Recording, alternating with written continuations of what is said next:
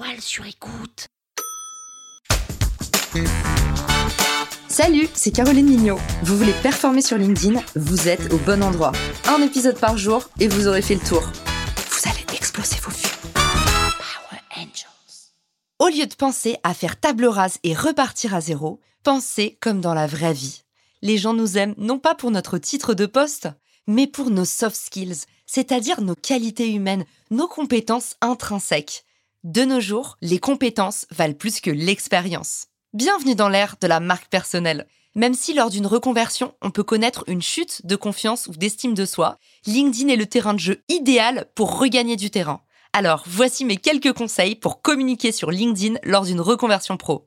La première chose, c'est de raconter votre histoire. Et oui, même si vous allez être tenté de faire l'autruche, mon meilleur conseil serait de raconter les raisons de votre reconversion. Faire votre LinkedIn out, comme on dit. Racontez-nous pourquoi vous avez changé de carrière Quelles ont été les raisons de ce déclic? Quelles sont les personnes qui vous ont inspiré? Quelle a été la jeunesse de votre projet? Il existe mille axes différents qui peuvent vous permettre de raconter votre histoire et peuvent donner aux autres le sentiment d'être terriblement proche de vous. Quand on commence à se raconter, on se rend compte à quel point on n'est pas si différents les uns des autres. Si vous avez du mal à aller chercher au fond de vous-même les bons axes, les bonnes thématiques, posez-vous la question des trois why pour connaître votre raison d'être profonde. Cette petite technique tout bête va vous permettre peut-être de décoincer votre rédaction. Il s'agit de vous poser trois fois la question de pourquoi. Par exemple, Marina Lemaire, une de mes amies, est devenue entrepreneur dans le vinaigre de cidre. Marina a vécu une reconversion. Avant, elle travaillait dans les EHPAD auprès des personnes âgées. Après le Covid, craque, le miroir se brise, elle n'en peut plus, elle fait un burn-out et décide de lancer son entreprise dans le vinaigre de cidre. Bon, comme ça, de l'extérieur, on peut se dire que c'est un peu tiré par les cheveux. On comprend pas bien les raisons de cette reconversion c'est parce que Marina ne l'a pas raconté. Si vous commencez à raconter votre parcours avec vos tripes, plus personne ne vous dira que vous êtes incohérent. Plus personne ne remettra en question vos choix et plus personne ne doutera de la vérité de votre projet. Si j'applique à Marina les trois questions du pourquoi, ça pourrait donner pourquoi je suis devenu entrepreneur dans le vinaigre de cidre? Bah par exemple, parce que je pense que j'ai été pressurisé dans mon ancien poste. Pourquoi j'ai été pressurisé dans mon ancien poste? Bah parce que j'ai toujours eu à cœur de prendre soin des autres et ce qui a fait que ça a craqué, c'est que je n'arrivais plus à prendre soin de moi-même. Bah pourquoi j'arrivais plus à prendre soin de moi-même?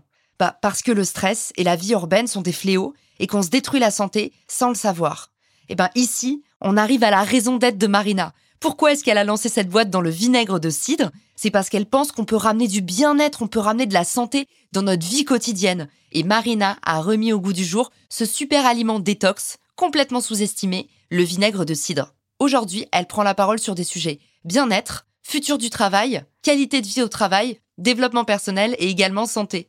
Vous voyez, au final, grâce à la question des trois why, on a trouvé le lien entre l'ancienne activité de Marina qui travaillait dans le soin et son nouveau business où elle vend du vinaigre de cidre. J'espère que la question des trois why vous aidera à raconter votre histoire à votre tour. Mon deuxième conseil, c'est de mettre en avant toutes vos compétences qui sont transférables. Même si vous avez changé de domaine d'activité, vous avez probablement toujours des mêmes compétences intrinsèques qui peuvent vous resservir dans votre nouvelle activité. C'est ce lien-là qu'il faudra mettre en avant dans votre profil LinkedIn, dans la rubrique information ou encore tout simplement à l'oral quand vous racontez les raisons de cette reconversion. Mon troisième conseil, c'est de vous faire connaître. N'hésitez pas à engager via la messagerie, via les commentaires ou à rejoindre des groupes de professionnels qui sont dans votre secteur d'activité. Bientôt, je vous ferai un épisode complètement dédié à la question de qui suivre sur LinkedIn pour booster votre croissance. Mon quatrième conseil, c'est de présenter votre parcours toujours de manière cohérente. N'ayez pas peur de votre différence, portez-la comme une force, tout simplement parce que votre mindset va conditionner vos résultats. Si vous semblez peu sûr de vous, honteux, si vous avez le sentiment de faire l'autruche ou de cacher des choses sous le lit, eh ben ça, ça va se sentir quand on vous parle dans la vraie vie, comme sur LinkedIn. Donc soyez fiers de votre différence et portez-la haut la main, faites-en une force, Partagez vos motivations, tout le courage de votre transformation et montrez comment votre nouveau domaine d'intérêt s'inscrit à fond dans un projet professionnel de long terme.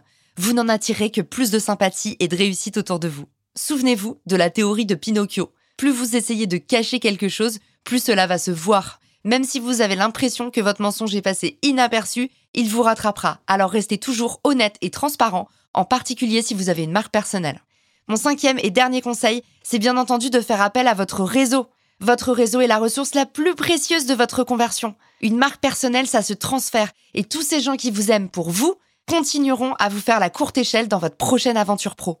Alors demandez à vos contacts un maximum de recommandations, que ce soit pour faire grimper l'autorité de votre profil LinkedIn ou vous présenter de nouvelles personnes via la messagerie. J'espère que cet épisode vous a plu. Maintenant, il n'y a plus qu'à et j'ai hâte d'avoir de vos nouvelles. Ciao.